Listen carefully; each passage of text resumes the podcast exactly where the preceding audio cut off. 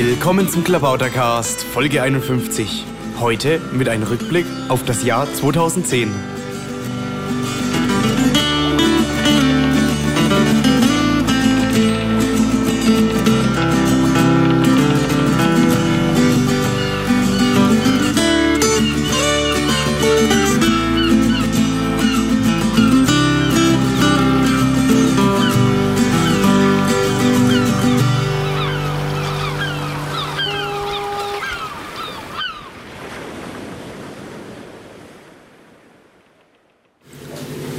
Willkommen zum Klabautercast. Diesmal mal wieder mit Ben und seinen Piratenkeksen. Hallo Ben. Hallo Mara. Also wenn es hier so ein bisschen kn äh, knistert oder so, ist das wahrscheinlich das Kaminfeuer und die Kekse. Ich beiß da ab und zu mal rein. Also Ben hat Kekse gebacken, die sehen aus wie Piraten. Und dann gibt es noch welche mit Totenkopf, einem Totenkopf. Und hier so ein Piratenschiff. Ja, das ist also genau das Richtige. Allerdings, wenn der, wenn der Podcast ausgestrahlt ist, haben wir wahrscheinlich von den Keksen schon die Nase voll. naja, gut, also, worüber wollen wir sprechen? Ja, wir wollen einen Jahresrückblick machen, 2010 und weil eine Ausstrahlung des Podcasts dann 2011 hoffentlich gut begonnen hat, werden wir auch natürlich noch auf das, auf das Jahr 2011 schauen. Also es wird sozusagen ein eine Vorschau geben und eine Rückschau. Also wir fangen natürlich chronologisch mit der Rückschau an. Ja, Ben, was war denn so wichtig 2010? Oder kann man so eine Gesamtcharakteristik geben, was das Jahr 2010 in Bezug auf die Piraten ausmacht?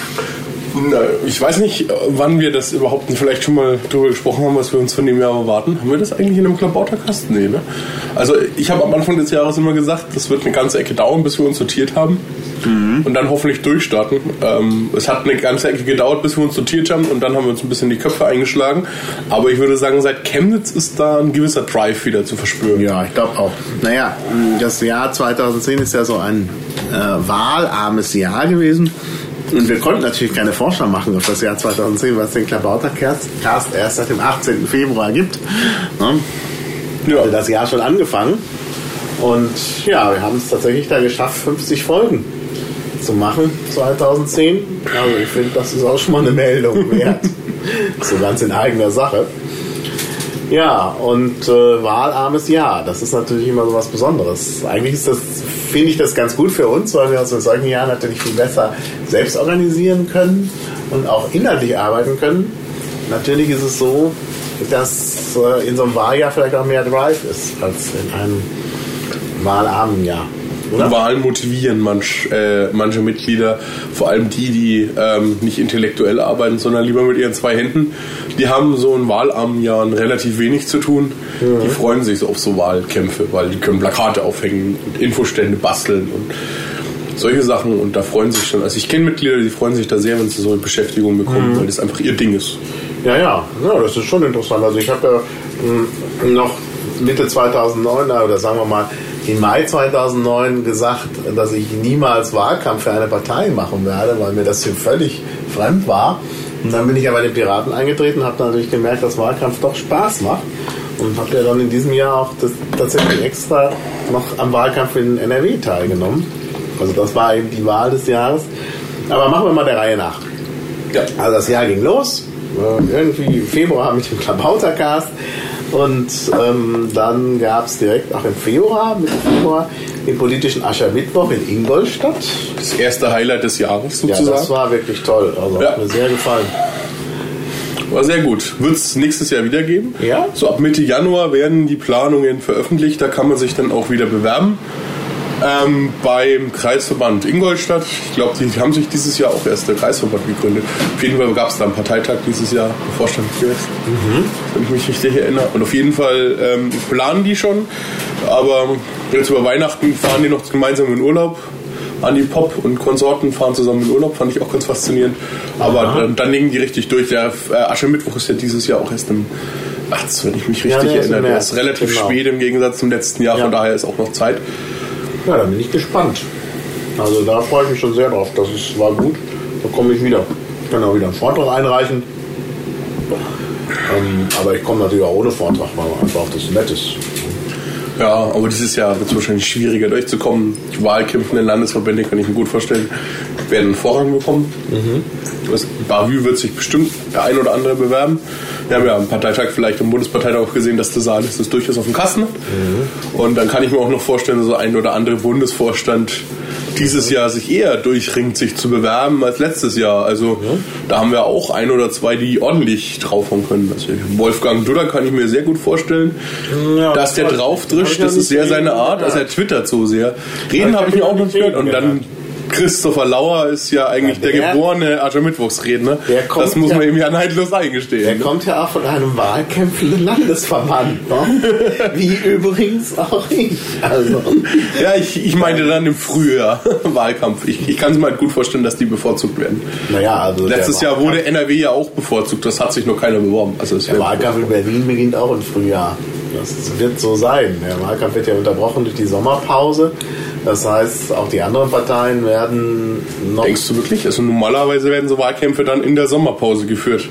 Ja, also ich glaube diesmal beim Bundestagswahlkampf ging es ja so ein bisschen erst im Juni los, der war aber auch erst im Oktober.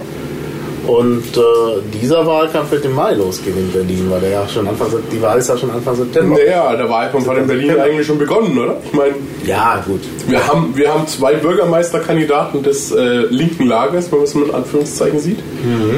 Ähm, von daher wird es schon ein ganz interessanter Wahlkampf. Ja, ja, das wird sicherlich sehr interessant. Also vor allen Dingen, weil auch die Piraten, glaube ich, ganz gut dastehen in Berlin.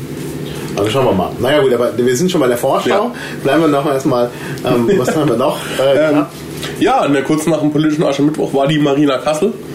Das erste das? Also bundesweite Vorständetreffen, Vorständetreffen in Anführungszeichen. Ähm, jeder Landesverband durfte die Nasen schicken, der gesagt hat, die will er unbedingt bundesweit vernetzen. Das mhm. ist, glaube ich, also ein Vernetzungstreffen von organisierenden Menschen in der Partei, so ist es gedacht. Mhm. Da waren so 100 Leute, gibt es nächstes Jahr auch wieder im April, Anfang April, wenn ich mich richtig erinnere, war das Wochenende. Das ist eigentlich auch schon in der Planung, da bin ich auch etwas involviert. Zwar noch nicht so heftig, aber bin da durchaus mit dabei. Ähm, wird wieder genau das gleiche Setup geben, heißt keine Politik, sondern reine Orga. Also nur darüber reden, wie vernetzen wir die Landesverbände, wie kriegen wir in Berlin zum Beispiel Wahlkampfunterstützung anderer Landesverbände, wie kriegen wir gemeinsame Bestellungen hin und, und solche Sachen ähm, und Austausch, Erfahrungsaustausch der Vorstände, dass sie sagen, was muss ein Vorsitzender, was ist ein Fehler, den man vielleicht machen sollte und so. Mhm. Ähm, Na gut, ich habe das als Basispirat natürlich jetzt nicht so mitbekommen mit der Ja, zu dem Zeitpunkt war ich auch noch Basispirat. Also wieder, also ich war ja, da auch gut. Du warst immer schon so ein Satzungsnerd. Ja, doch, du warst doch kein Basispirat. Du warst, stimmt, doch, war, ach Gott, du warst doch Vorsitzender des ja, Bezirksverbands Oberfranken. Ja, aber das der immerhin, der immerhin größer ist oder mehr Mitglieder hatte. Oder was hast du immer gesagt? Als Sachsen-Anhalt. Saarland. Saarland. Saarland, okay. Saarland. Was ist Sachsen-Anhalt? Also, naja. Na, mittlerweile, glaube ich, sind die Sachsen-Anhaltiner auf jeden Fall stärker als wir. Mhm. Ja, gut. Also Vorstand wird da natürlich im weitesten Sinne gesehen. Also auch die, ich meine, inzwischen ist ja so, gibt es eigentlich in Bayern noch Mitglieder, die kein Vorstandsamt haben? ja, in Bayern gibt es halt. Mal, wir sitzen ja eins gegenüber, ne? Äh, stimmt, ja, aber das ist ja ein besonderer Fall. Denn ist jetzt der einzige bayerische Basispirat. Ich fasse es nicht. Ja, das ist unsere Partei vielleicht. Man kommt ja auf die richtigen Mailinglisten auch nur, wenn man Vorstand ist. Also es gibt ja auch einen gewissen Druck, Vorstand zu werden, nur um Informationsfluss manchmal teilzuhaben. Ja, ja, aber in Bayern ist es ja wirklich auffällig. Da gibt es ja durch die vielen Ebenen, also Bezirksebene, Kreisebene, äh, dann gibt es noch, was gibt es noch? Ortsebene haben wir nirgends und ja, Landesebene eben. Landesebene. Aber Kreisebene gibt es auch nur in zwei oder drei Bezirksverbänden. Ja. Drei Bezirksverbänden mhm. derzeit. Naja, und die brauchen halt alle ihre Vorstände und, und so. Ja, aber der, München zum Beispiel hat 500 Mitglieder. Mhm. Also da kann man schon mal einen Verband gründen. Ja, ja, das denke ich auch. Das denke ich auch. Also bei 500 Mitgliedern, naja, das ist, ich meine, das ist auch irgendwie auch nicht schlecht, wenn die Leute irgendwie organisiert sind, dann haben sie auch eine Verantwortung für irgendwas und so. Also ich finde das, finde das gar nicht so schlecht. Ähm, ja. Ja. Gut, also Marina Kassel. Ähm, Zu dem Zeitpunkt vom politischen Aschermittwoch und Marina Kassel war auch das Zugangserschwerungsgesetz Ja, ein stimmt. heißes Thema. Das, da kann ich mich erinnern. Ich wollte halt darauf rumhacken äh, in meiner Rede zum politischen Aschermittwoch, dass es, äh, es da ein Gesetz gibt, was nun schon äh, seit Sommer 2009 in Kraft, äh, also ähm, äh, nicht in Kraft, aber was ist schon was verabschiedet ist seit Sommer 2009 und was immer noch nicht in Kraft ist. Und der Bundeshorst ähm, Köhler hat mir halt einen Strich durch die Rechnung gemacht, weil er halt dieses Gesetz dann genau zum Aschermittwoch unterschrieben hat. Am Aschermittwoch ist alles vorbei.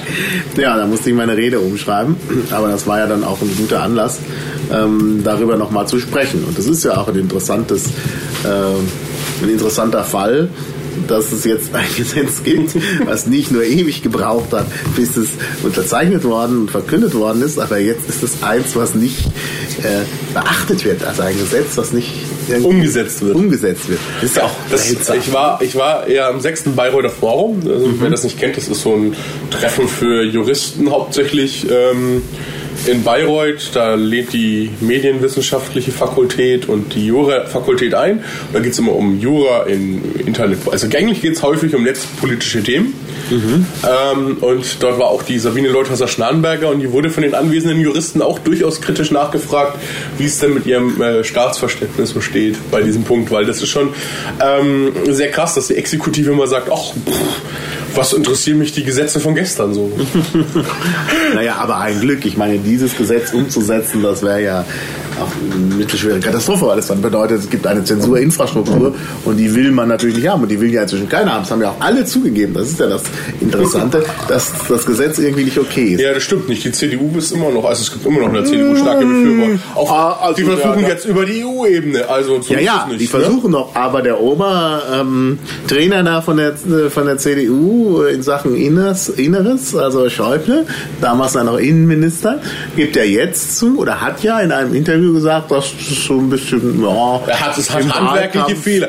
Ja, aber es hat, er hat auch Fehler gesagt, es hat handwerkliche Fehler, genau. Aber ich glaube, ähm, Inhalt, das heißt noch nicht, dass er inhaltlich wirklich unbedingt dagegen ist. Ja, ja, das stimmt schon, aber, aber ich finde das schon ähm, auffällig, dass da so, ein- so ein ähm, also CDUler und gerade auch noch der Schäuble dann sagt, ja, hm, hat handwerkliche Fehler und dann eben zugibt, dass das halt im Wahlkampf geschuldet war. Dass halt da eben auch äh, der politische Gegner, um dieses Wort zu verwenden, da äh, ausgetrickst worden. Das, das Thema Netzsperren hat sich dann durchs ganze Jahr gezogen. Ne? Wir haben dann Ja. Zensilia gehabt, da kommt jetzt auf der EU-Ebene.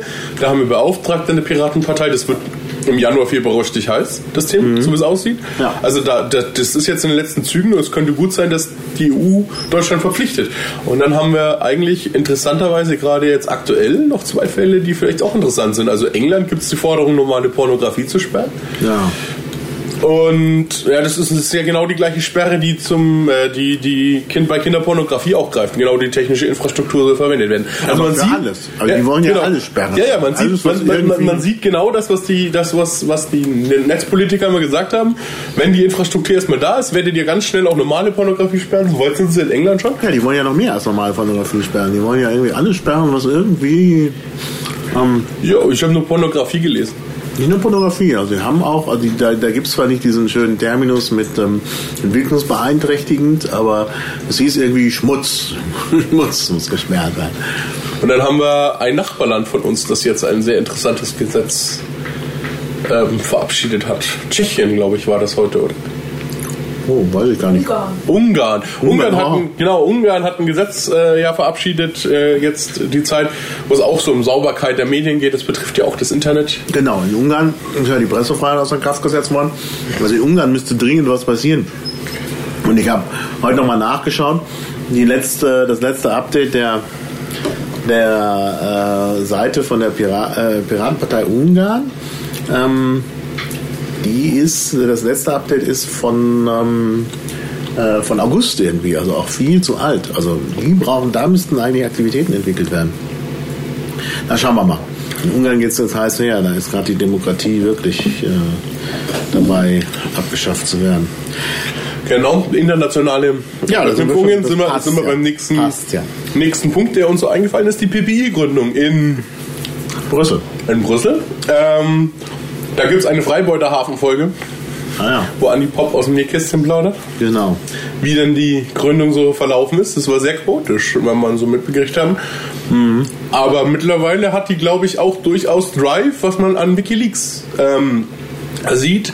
Dort hat die PPI die Koordination übernommen der Piratenparteien des Spiegel.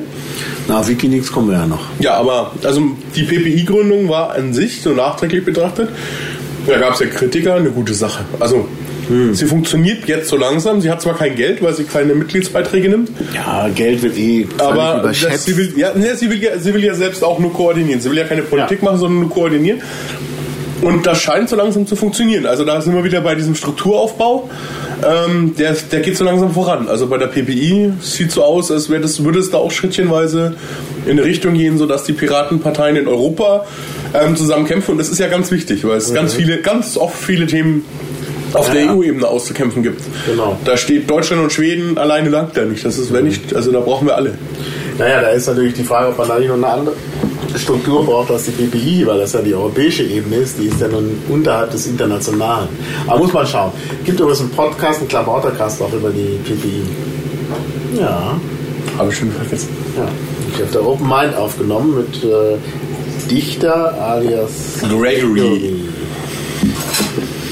Ja, Ja. Ähm, jetzt habe ich hier auf meinem, mit meinem Pad äh, oder in deinem Pad den äh, ähm, Punkt Mandatsträger auf Lokalebene. Was Ja. meinst du da? Ja, also wir haben die Piratenpartei hat einige Mandatsträger auf lokaler Ebene gewonnen. Wir hatten in Jena ähm, Ortsteilratswahl, mit dem habe ich auch einen Podcast aufgenommen. Die machen sehr erfolgreich Lokalpolitik in Jena. Ortsteilrat ist jetzt eher so ein Teil der Exekutive. Ähm, aber dort wird doch schon drauf gehört. Und es ist eigentlich eine gute Vorbereitung bei denen auf Stadtrat. Also wer da erstmal im Ortsteilrat sitzt, und da haben sie jetzt drei Leute untergebracht, der hat natürlich dann auch äh, Pressekontakte. Und ähm, kann sich stückchenweise aufbauen. Und die bauen sich jetzt richtig auf, um, um bei der normalen Wahl, um, um Stadtrat mithalten zu können. Und das sieht auch gut aus. Und auch so haben wir in Hessen, glaube ich, sind ein paar übergetreten. Berlin kann ich mich erinnern, gab es so ein Bezirks. ja, was so BVV. Also so Übertritte gab es dieses Jahr Wir wieder ein aber auch paar. richtig gewählte äh, schon äh, in Münster. Das war letztes Aachen. Jahr? Das war, aber schon, das war schon 2009, ja. Genau, da haben wir in Münster und Aachen haben wir auch schon welche. Also ähm, Lokalwahlen kommen dann nächstes Jahr in Hessen und da werden wir massiv einziehen. Also da wird es viele geben. Naja, also in Berlin wird es auch viele geben. Selbst wenn die äh, Piratenpartei der 5%-Hürde scheitert in Berlin, für die BVV, also die Bezirksverordnetenversammlung, gibt es ja nur eine Hürde von 3%. Außerdem ist das Wahlalter schon 16. Das favorisiert natürlich die Piraten schon noch. Und ich glaube, in den Innenstadtbezirken wird die Piratenpartei da in Berlin gut vertreten sein, dann in den BVV. Oder BVVs oder wie man den Plural nennt. Ja, in Niedersachsen, glaube ich, gibt es ebenfalls Kommunalwahlen. Also auf kommunaler Ebene tut sich da was und dadurch, dass die 5%-Hürde fehlt, haben wir da, Ja. kriegen wir immer wieder Leute unter. Ja, ja. Und das ist wichtig. Ähm, klar. Als für einen sukzessiven. Parteiaufbau ist das auch sehr wichtig, weil man eben unglaublich gute Pressekontakte und ähnliche Kontakte zu anderen Parteien ähm, aufbauen kann, wenn man irgendwo sitzt. Genau, ja. Dann hatten wir im Frühjahr noch einen, einen Vorsitzenden einer m, kleinen Partei in Deutschland, mittlerweile So, Kleinpartei. auf Augenhöhe, ja. Ja, fast schon auf Augenhöhe derzeit, ja. Ähm, der nimmt ja auch gerne marine Bilder. Ne? Ich werde das Deck nicht verlassen, auch wenn es stürmt. Ich bin kein Leichtmatrose. Das ist ja alles Silvester, wenn ich spreche. Richtig Welle bringt's ja. Ja. Welle. Das hat schon was Piratiges. Wir müssen nur aufpassen, wenn ich plötzlich übertritt zur Piratenpartei. Ja, der hat im Frühjahr von spätrömischer Dekadenz philosophiert. Und seitdem ist eigentlich einmal die FDP war vorher schon relativ in der Kritik, weil ich glaube, sehr viele bemerkt haben schon im, im Vorweihnachten, dass die FDP wohl nicht das verhält, was sie verspricht, weil ich behaupte, die FDP wurde von vielen gewählt mit sozialem Gewissen, vielen Sozialliberalen, weil im Bundestagswahlkampf hat die sich sehr sozialliberal gegeben, auch wenn es nicht im Wahlprogramm steht. Aber dann ging es immer so, Arbeit muss sich wieder lohnen und da meine ich jetzt die Friseuse und also da ging es immer, wir machen uns stark für den kleinen Mann. Und das ist meiner Meinung nach von der FDP aus nicht passiert. Naja, aber du hast ja in deinem Blog auch dargelegt, dass die FDP durchaus ihre Wahlversprechen erfüllt.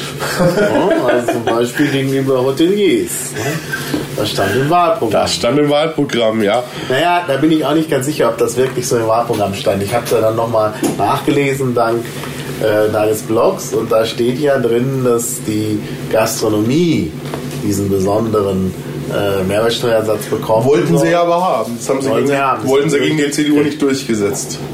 Und da ist schon nochmal ein Unterschied. Bei der Gastronomie ist ja in der Tat so, dass das ein, äh, ein Bereich ist, äh, der sehr arbeitsintensiv ist und so. Und das Hotelgewerbe aber weniger.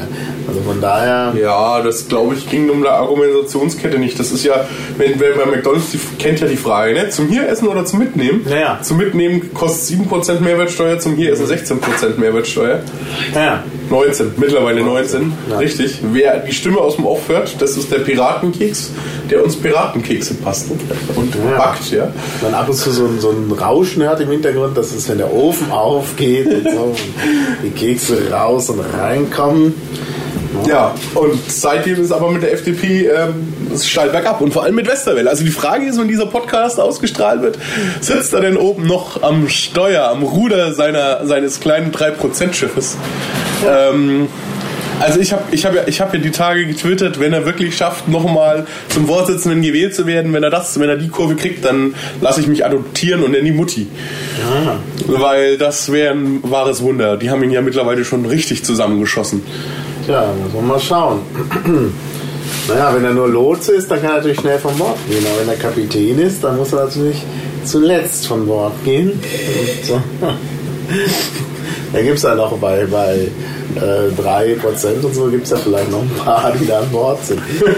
ja, Ja, dann hatten wir eine Landtagswahl dieses Jahr in Nordrhein-Westfalen. Die ist mit gemischten Gefühlen verlaufen, hätte ich gesagt.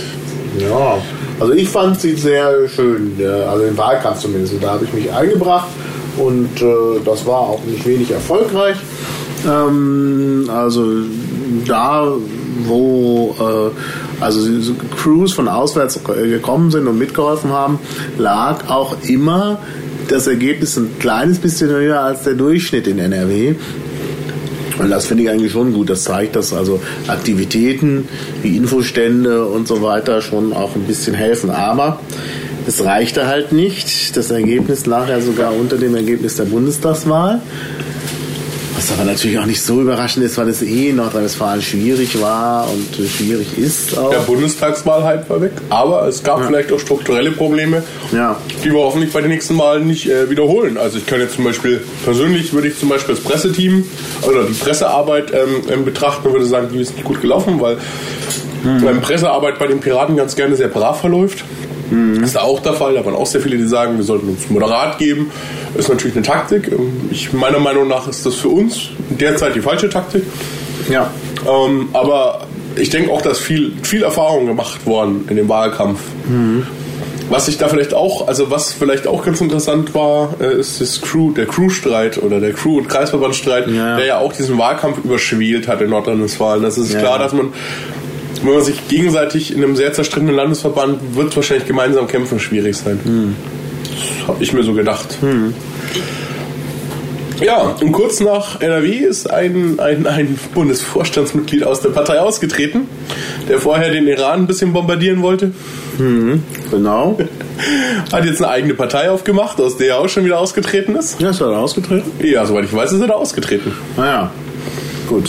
Weil sie ihn zu wenig von den liberalen Inhalten übernommen haben. Die hat ja nur die anti-islamischen Inhalte von ihm übernommen.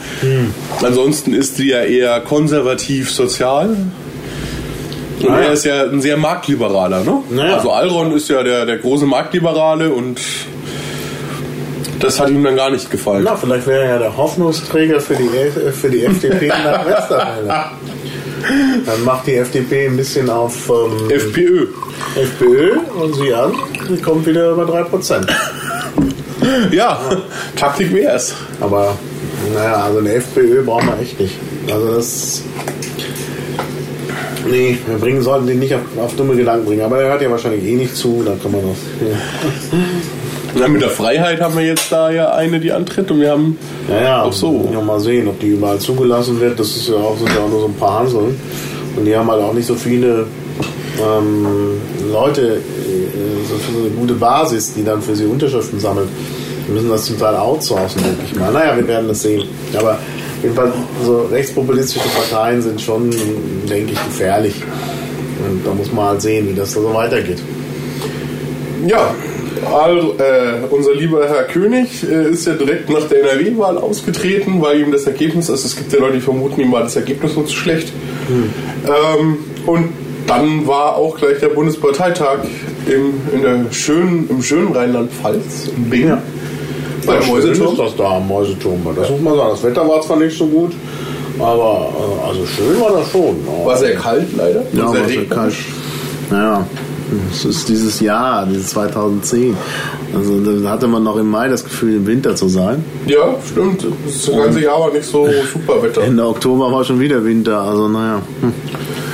Aber wir hatten den Bundesparteitag im wunderschönen Bingen in einer, in einer Halle, die nicht beheizt war leider, weil die Heizung ausgefallen ist. Ja, hm. wie kann man den Parteitag bewerten? Es gibt ja viele, die sagen, wir haben zu lange Vorstand gewählt. Ähm, ich glaube, wir sind da bloß einfach nicht selbstbewusst genug aufgetreten. Ja. Da, also wir haben da zu wenig gespinnt und haben gesagt, ja und ähm, wir haben halt lange gewählt. Wer danach später gab es ja eine, eine Bundespräsidentenwahl, die haben genauso gewählt und die haben nur ein, genauso lange gewählt und die haben nur eine Nase wählen müssen. Also richtig. Naja, ich muss dazu sagen, ja, wir kannten uns ja alle noch nicht so richtig ähm, in Bingen. Das war für mich also zum ersten Mal auch so ein großes Kennenlernen bundesweit. Und das ist natürlich dann schwierig vor diesem Hintergrund auch zu wählen, weil man halt praktisch die Kandidaten nicht kannte. Und äh, also ich denke, das wird in Zukunft besser. Da kennt man sich, da kennt man seine Pappenheimer und dann weiß man schon, den wähle ich, den wähle ich nicht. Und dann geht es, ich, auch etwas schneller. Ja, am Ende gilt ja immer, was man nicht kennt, ähm, also was man nicht kennt, dem sollte man nicht trauen und einfach nicht wählen. Das Problem ist natürlich, wenn man ähm, nur einen Kandidaten für sieben Posten kennt, dann ja. wird das schwierig. Ja. Ich glaube, viele wollten auch überzeugen, dass gezielt gewisse Kandidaten diskreditieren, weil eben noch nicht bundesweit vielleicht alles über sie bekannt war. Naja. So habe ich den Eindruck. Mhm. Ja. ja. Naja, aber gut, also Bingen war für mich als ähm, äh, zumindest eine gute Gelegenheit, Leute kennenzulernen. Also sonst fand ich es auch nicht so gut und ich war ja anschließend schwer erkältet. Die sogenannte Piratengrippe hat ja viele erfasst, unter anderem mich. Aber ja, ich also was ich, was ich im Bingen etwas schade finde, ist, dass es immer so getan wird, dass wir gar keinen Inhalt gemacht hätten.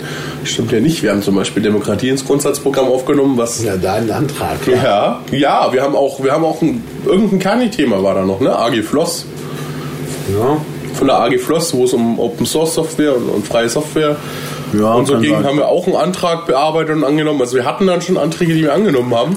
Ja, aber wenig, wenig. Ja, wir haben halt noch ein bisschen Satzung gemacht, aber das war nicht ausreichend. Aber das ja. ist ein anderes Thema. Aber ja, diese Anträge sind vergessen worden. Also die wurden dann nicht groß weiter bearbeitet. Das sind auch interessanterweise zum Beispiel bis Chemnitz nicht in, in dem PDF auf der Website im Programm gestanden, wodurch mhm. dann auch in Chemnitz Leute zu mir gesagt haben, aber wir sollen doch mal irgendwas mit Demokratie ins Grundsatzprogramm mhm. aufnehmen. Ich dann gesagt habe, ja, steht ja schon was drin. Naja. Ähm, ja, gut. Also, ja, gut. Also, wie gesagt, Dingen war jetzt so, wie es war. Lange diskutiert um die Wahl. Letztlich war es aber doch nett, Leute kennenzulernen. Ja, also kann man, glaube ich, abhaken. Ja, aber wir hatten, also wir hatten eine sehr lange Wahl. Ich habe schon erwähnt, es gab noch eine andere sehr lange Personenwahl dieses Jahr. Und ah, zwar ja. bei der Versammlung. Äh, Bundesversammlung. Bundesversammlung, Köhler, genau. Der Herr Köhler ist zurückgetreten. Gewählt wurde der liebe ehemalige Ministerpräsident aus Niedersachsen, der Herr Wulff. Mhm. Ähm, ja, warum ist Herr Köhler zurückgetreten? So genau weiß es bisher halt keiner. Ja. Also, ähm, ja, die Aussage waren es ja wohl die Angriffe auf seine Äußerung dass man aus wirtschaftlichen Gründen irgendwie die Interessen der Bundesrepublik militärisch verteidigen soll oder so. Das war ja wohl. Ja, obwohl er das so direkt nicht gesagt hat. Also er hat es schon sehr, ein bisschen anders ausgedrückt. So schlimm war die Aussage nicht. Also sie war nicht gut, aber es war jetzt auch kein Weltuntergang meiner Meinung nach. Es nee, haben auch viele nee, Journalisten nicht verstanden, weswegen er das, das gegen zurücktritt. Das wirkte wie ein Vorwand. Ja. Und dann haben natürlich die Verschwörungstheoretiker gleich agiert und natürlich auch entsprechende Ideen gehabt, woran es sonst liegen könnte dass er vielleicht den Platz freimachen musste für einen für einen, den Frau Merkel irgendwie. dahin haben will, weil sie jetzt gerade noch die Mehrheit hat. Naja. Und sie will ja ihre Günstlinge äh, loswerden. Also wenn wir dabei Verschwörungstheorien werden, also nicht ihre Günstlinge, sondern ihre Gegner. Dann war das Ja. natürlich, für Frau Merkel war das ein Traum. Ja, ne? Koch weg, ja, warum auch immer. Genau weiß das auch so keiner. Ja? Also, dass der Koch sich hinsetzt und von einem Tag auf den anderen sagt, ach, ab heute habe ich genug von Politik.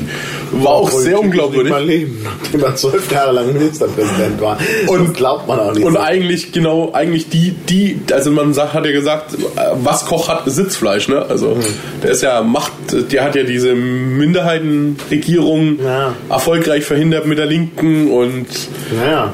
Das war ja, also er war ja da sehr im, im Taktieren sehr erfolgreich. Da hat sich ja auch jeder gewundert, wie das auch immer Ja. passiert ist.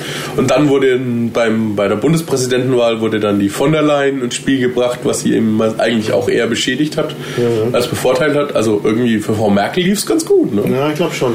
So von den Günstlingen, jetzt ist gar keiner mehr da. Das ist wie bei der FDP, neben Westerwelle, es darf keinen neben Westerwelle geben. Drum ist Genau. dann wenn Westerwelle fehlschlägt, dann wird es eng. Ja, schauen wir mal, wie das bei der CDU dann weitergeht. Obwohl, die haben ja jetzt ihren Kronprinzen auch da mit dem.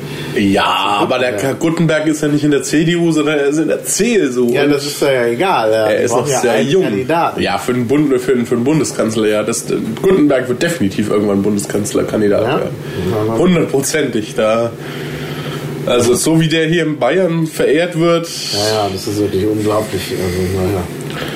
Ähm, hat er eine feste Machtbasis. Ja.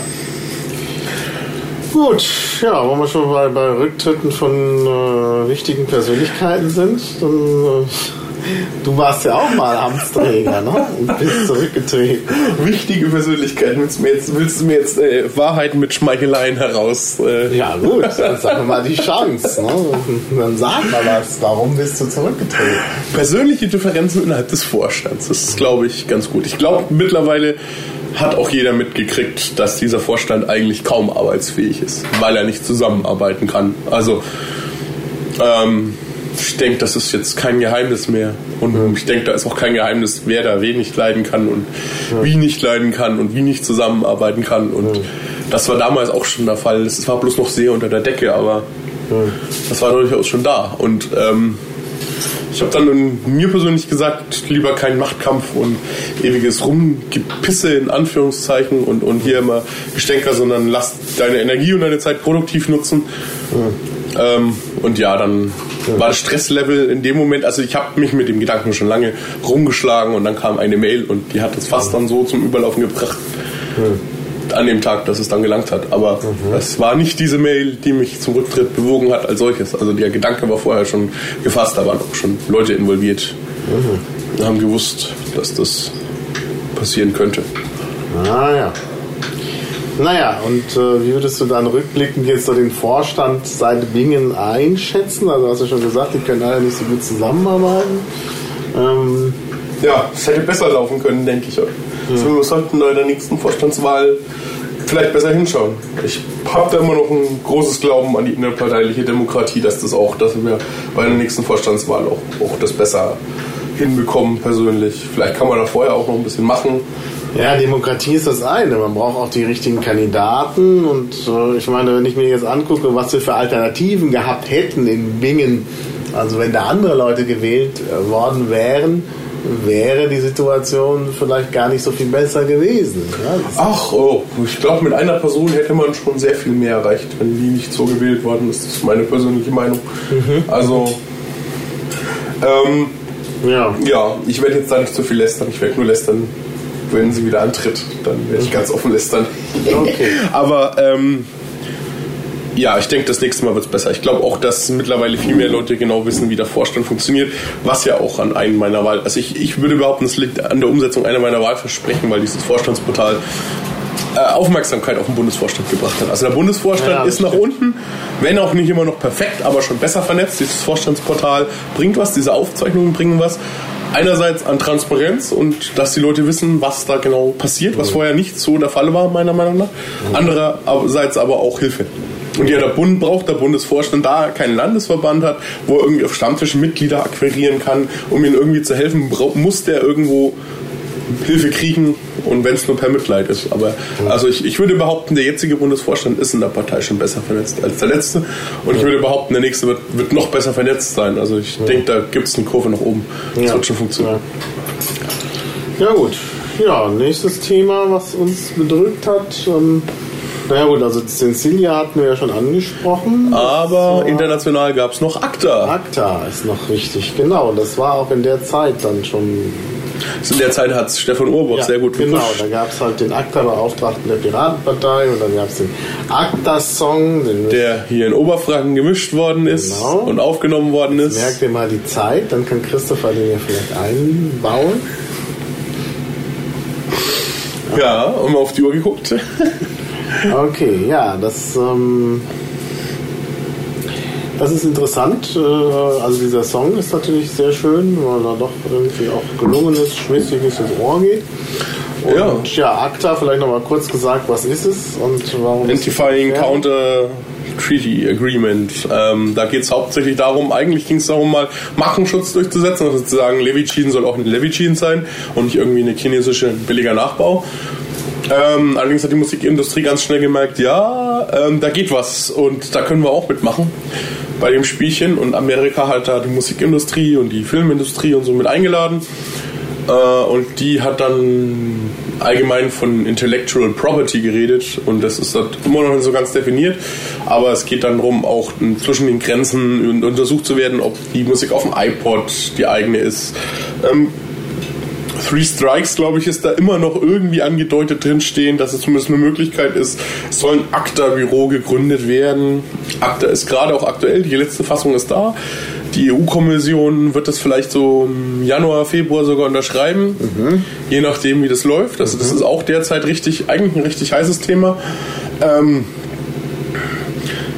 ja, bei ACTA, äh, derzeit ist es eine Piratenpartei, glaube ich, im Moment gar nicht mal so auffällig. Aber das wird jetzt dann, wenn der Podcast, glaube ich, ausgestrahlt wird, könnte das richtig heiß sein. Und ähm, Ja, also heißes Thema. Wie gesagt, wer jetzt noch Betätigungsfelder sucht, ACTA ist ganz wichtig, also das dagegen was zu machen. Natürlich die Frage, was passiert, wenn das unterzeichnet wird und so, naja, hm, mal schauen. Ja, äh, die EU natürlich, da denkt man immer gleich an die schwedischen Piraten, die ja sehr erfolgreich waren. Die haben ja inzwischen zwei Abgeordnete. genau, Und äh, in, also in der EU, da ist ja nochmal jemand nachgerückt. die Andersdotter. Ja, genau. Ja, und das läuft da gut auf Europaebene. Der Teil des, äh, dieser grünen Fraktion im Europaparlament und bringen sich da wohl auch sehr ein.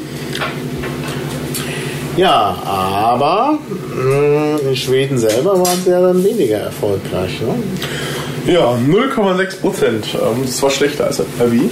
Vor allem enttäuschend zu den 8, irgendwas Prozent, die sie zu 7, irgendwas kommt da aus dem Off. Äh, 7, irgendwas Prozent bei der Europawahl. Ähm, war das schon ein krasser Einsturz. Sie haben nicht mal einen Parlamentssitz ergattert. Ähm, da könnte man jetzt natürlich diese Philosophie machen, lag das am, an der Kernphilosophie? Also die Schweden sind sehr ähm, themenorientiert, ein Themenpartei. Also die, die, die, die tragen das ja selbstbewusst und sagen, ähm, Netzpolitik ist unser Thema und genau darum wollen wir uns kümmern. Ähm, und die behalten das auch bei. Oder lag das eher an fehlenden Strukturen? Also die Schweden sind ja an die ganze Sache an das herangegangen. Da konnten jeder Mitglied werden, die Mitgliedschaft kost- kostet überhaupt nichts. Ähm, dementsprechend war da auch dann so ein richtiger Hype bei den äh, Eintritten und das muss man dann alle Jahre erneuern. Ja. Und das haben wir natürlich relativ wenig gemacht. Also hat es da vielleicht einfach auch an, an, an Strukturen, Geldmitteln gefehlt, um, um Strukturen aufzubauen, um, um sich im Land zu verankern. Ja. Das ist vielleicht auch so ein Gedankengang. Aber ein gutes Thema könnte sein, dass eben Einthemenparteien natürlich genau dann Vorteil haben, wenn dieses Thema schwimmt. Wenn das Thema schwimmt und wenn auch eine Wahl ist für eine Institution, wo das Thema eine wichtige Rolle spielt. Ja, auch in Schweden spielt es eine wichtige Rolle, aber die schwedische Politik hat sehr aufgepasst, dass das Thema genau zur Wahl keine Rolle gespielt hat. Also Ja. die haben diesen, äh, diesen, dieses Urteil so lange verschoben, die, auf die judikative Druck aufgebaut, dass sie das Urteil nach der Wahl verschieben, zu The Pirate Bay. Das Urteil kam dann auch danach. Mhm. und so. Also sie haben wirklich alles versucht, um die schwedische Piratenpartei ähm, dieses Thema zu nehmen. Und ähm, ich habe auch bisher nicht so einen Eindruck, dass die schwedische Piratenpartei da sehr viel Ausweichthemen in Sachen Demokratie zum Beispiel hat. Also wir Piraten in, in Deutschland haben ja schon viele Ausweichthemen ja. auch vor Chemnitz gehabt. Wir haben Demokratie, wir haben, äh, wir haben, wir haben Transparenz im Staatwesen, gut, das haben die Schweden auch. Aber wir haben dann auch ähm, noch Bildung was ja. bei uns ja sehr, sehr wichtig ist und nicht nur dieses, ähm, ich hätte gerne im Internet freien Zugang zu dem Wissen, sondern auch ähm, Hochschulbildung und Schulbildung ist bei uns ja schon längst Thema. Ja. Ich habe so das Gefühl, das ist bei den Schweden derzeit noch nicht der Fall. Mhm. Mhm. Und ich glaube, das ist natürlich gut, wenn man breit aufgestellt ist und auf jeden Fall es trägt. Das sieht man ja Schill-Partei. Ja, also die, die, die, die, schwedische Piratenpartei hat diesen Schill-Effekt. Ne? So eine war ein Riesenerfolg, weil das Thema gerade zieht, weil die Person gerade ja, zieht und in der nächsten Wahl ist der Einbruch da. Ich glaube, ich habe so einen Eindruck, wir deutschen Piraten gehen da strategischer vor. Ja, naja, wir haben ja jetzt auch Themen, die auch wirklich äh, äh, ziehen. Also wir haben das Thema ähm, dann seit Chemnitz, haben das Thema eben auch sichere Existenz. Äh, das ist schon auch so ein äh, soziales Thema und das bedrückt natürlich viele Leute, weil sie alle sagen, ja, was ist denn, wie wird es denn aussehen mit meiner Rente, wie geht es denn weiter? Und die möchten natürlich schon eine Partei wählen, die sich auch so ein bisschen um solche Fragen kümmert. Und das tut jetzt die Piratenpartei ja in Deutschland auch ich glaube sogar besser als manche andere Partei, die äh, vielleicht auch das Soziale mehr im Namen führt, als die Piratenpartei. Also von daher ja, aber die, die ganz gut da. Die findet ja auch nicht statt. Ich wundere, dass sie noch immer noch 20 Prozent hat. Ne? Ja. ja. Also äh, derzeit nehme ich, vernehme ich von der SPD nicht sonderlich viel. So ab und zu mal die Nahles auf Twitter, so ungefähr. Das war es dann aber auch. Also ich persönlich habe so einen Eindruck, sie findet nicht statt. Bemerkt man ja auch, die CDU hat sich auf die Grünen eingeschossen. Also für die ja, CDU ja, ist der Grüne derzeit der Hauptgegner, nicht die SPD. Die SPD ist wie die FDP irgendwo ja. hinten runtergefallen. Genau. Ähm, es gab hier auf Twitter hat jemand getwittert, äh, das fand ich ganz witzig. Ähm, ja, man bemerkt, ähm, die Koalitionspartner von Frau Merkel ähm, sind danach, äh, sind während und nach der Koalition in einer Krise. Das sieht man an der SPD und auch an der FDP. Mhm. Also die, naja, die, Frau Merkel macht das ganz schlau, ne? Darf natürlich nicht zu viel auf den Grünen rumhacken, denn das ist der nächste Koalitionspartner für die CDU. Naja, da bin ich mir derzeit nicht so sicher, aber das werden wir ja sehen. Schwarz-grüne Schwarz Koalition in Hamburg ist zusammengebrochen. Sonst, also ne? die, die, die FDP kommt als Koalitionspartner für die CDU erstmal nicht in Frage. Die SPD gut mal wieder, aber die wird auch geschwächt sein. Naja, wir warten ab. Und das sind ja Sachen, die erst 2013, wir wollten ja erstmal auf 2011 schauen und nicht auf 2013, aber vielleicht kommt die Wahl ja früher als äh, gedacht. So, ja, äh, ACTA, wer ACTA sagen, muss auch INDECT sagen. Dann erklären wir kurz, was INDECT ist. INDECT ist ein Forschungsprojekt auf EU-Ebene, wo es um, über, äh, um den Überwachungsstaat geht. Eigentlich in norwegischer Reinkultur, hätte ich gesagt. Also es ist schon sehr krass. Da soll mit Drohnen äh, Großstädte überwacht werden. Die Videoüberwachung soll in London-Style ausgebaut sein. Ähm, und Computer sollen automatisiert rausfinden, wer sich verdächtig verhält wer guckt sich öfters um oder wer hat Gegenstände in der Hand. Also das ist eine sehr interessante Definition, was da verdächtig ist. Wer sich abnormal verhält, äh, bei dem gehen die Warnlampen an, das wird dem Polizisten angezeigt und der Polizist soll dann eingreifen können, auch schon präventiv. Das heißt, wenn der Polizist der Meinung ist, du siehst jetzt so aus, als würdest du gleich irgendjemand eins auf den Schädel hauen, dann kommt die Polizei und verstärkt dich erstmal. So ist ja, der Gedankengang dahinter. Pre-Crime, genau. Also es ist eigentlich der absolute Horror, wenn man sich das so aus rechtsstaatlicher Sicht anschaut. Ah. Drohnen, die durch die Stadt fliegen. Also eigentlich ist das das Szenario, das man aus 1984 oder Half-Life kennt. Also mhm. wenn ich mir das so durchlese, habe ich mich persönlich nur gefragt, da fehlt irgendwie noch die Wohnraumüberwachung in der privaten Wohnung, obwohl die da auch irgendwo erwähnt wird und es fehlt dieser... Ja, gibt es aber auch schon, da gibt es doch diese intelligenten Stromzähler die jetzt ja. auch überall kommen. Auch ein großes Thema für 2011. Wir sind ja nicht bei der Vorschau. Aber äh, die werden flächendeckend ausgeteilt werden und intelligente Stromzähler haben leider den Nachteil oder ne, den Nachteil, dass sie eben auch äh, ziemlich genau äh, zählen, wann wer was macht in der Wohnung. Was aber? Wenn du schlafen gehst, machst du in der Regel auch ein bisschen das Licht aus und deinen Fernseher aus und so. Und wenn du rausgehst aus der Wohnung, wirst du auch irgendwas abschalten, ja. Was bei Indec noch fehlt, ist der Bildschirm, wo der eine Mann, der immer schön brav mit dir redet und sagt, ah, ja. ähm, Wissen ist Wie war das bei 1984? Dieser Spruch finde ich immer sehr schön. Krieg ist Frieden. Krieg ist Frieden, Unwissenheit ist Nee, nee. irgend sowas in der Richtung. Da war doch Ignorance Wissen is Strength, also Unwissenheit oder Ignoranz ist ist Stärke. Äh, also Das fehlt irgendwie bei Indekt. Aber ansonsten fühlt man sich wirklich wie in 1984 oder ich, also ich persönlich Half-Life, weil das für mich eher so ein. Half-Life Das 2, genau. Half-Life 2 ist so ein Spiel, da ist es genauso. Also das ist man auch so eine Stadt, wo diese Überwachungsmaßnahmen ne, mal da Deshalb sind. ja die Piraten so wichtig. Klar. ja, äh, Indekt. Was war denn da noch? 108e. Strafgesetzbuch. Ja, war ein bisschen Piratenthema, ist aber bei uns auch nicht so sonderlich hochgekocht. Das war im Sommer hatten wir irgendwie so eine, wir hatten so einen Flautensommer, hatte ich gesagt. Ne? Wir hatten der, der Sommer der Piraten war jetzt nicht so hyperaktiv. Oh, wir haben doch für 108e Unterschriften gesammelt. Ja, aber da ist nicht so viel zusammengekommen. Also, da ist, ich habe im Bundesvorstand noch irgendwie versucht, dieses Thema zu pushen, aber ich bin da ein bisschen gegen Inaktivitätswende gelaufen. Vielleicht haben wir da auch noch diese, diese Pause gebraucht. Es gab sehr viele, die deprimiert waren. Ich glaube, da hat Chemnitz auch wieder ein bisschen den Drive gegeben, aber ich hatte schon den Eindruck, im, also Sommer, im im, Sommer- Sommer, war eine ruhige Pause. Also so viele Unterschriften, Nee, nee, soweit im ich Sommer waren die Leute mit einem anderen Thema beschäftigt in der Piratenpartei, nämlich Liquid Feedback. Das war nämlich genau Ende Juli, Anfang August. Ist dann verschoben worden, dann gab es diese denkwürdige Ausschusssitzung am 5. August. Ja, der Stress, der darum geht, hat aber auch viele deprimiert. Also man muss schon sagen, Ja, gut. also die, die Einführung war suboptimal. Ich glaube, das bestreitet keiner.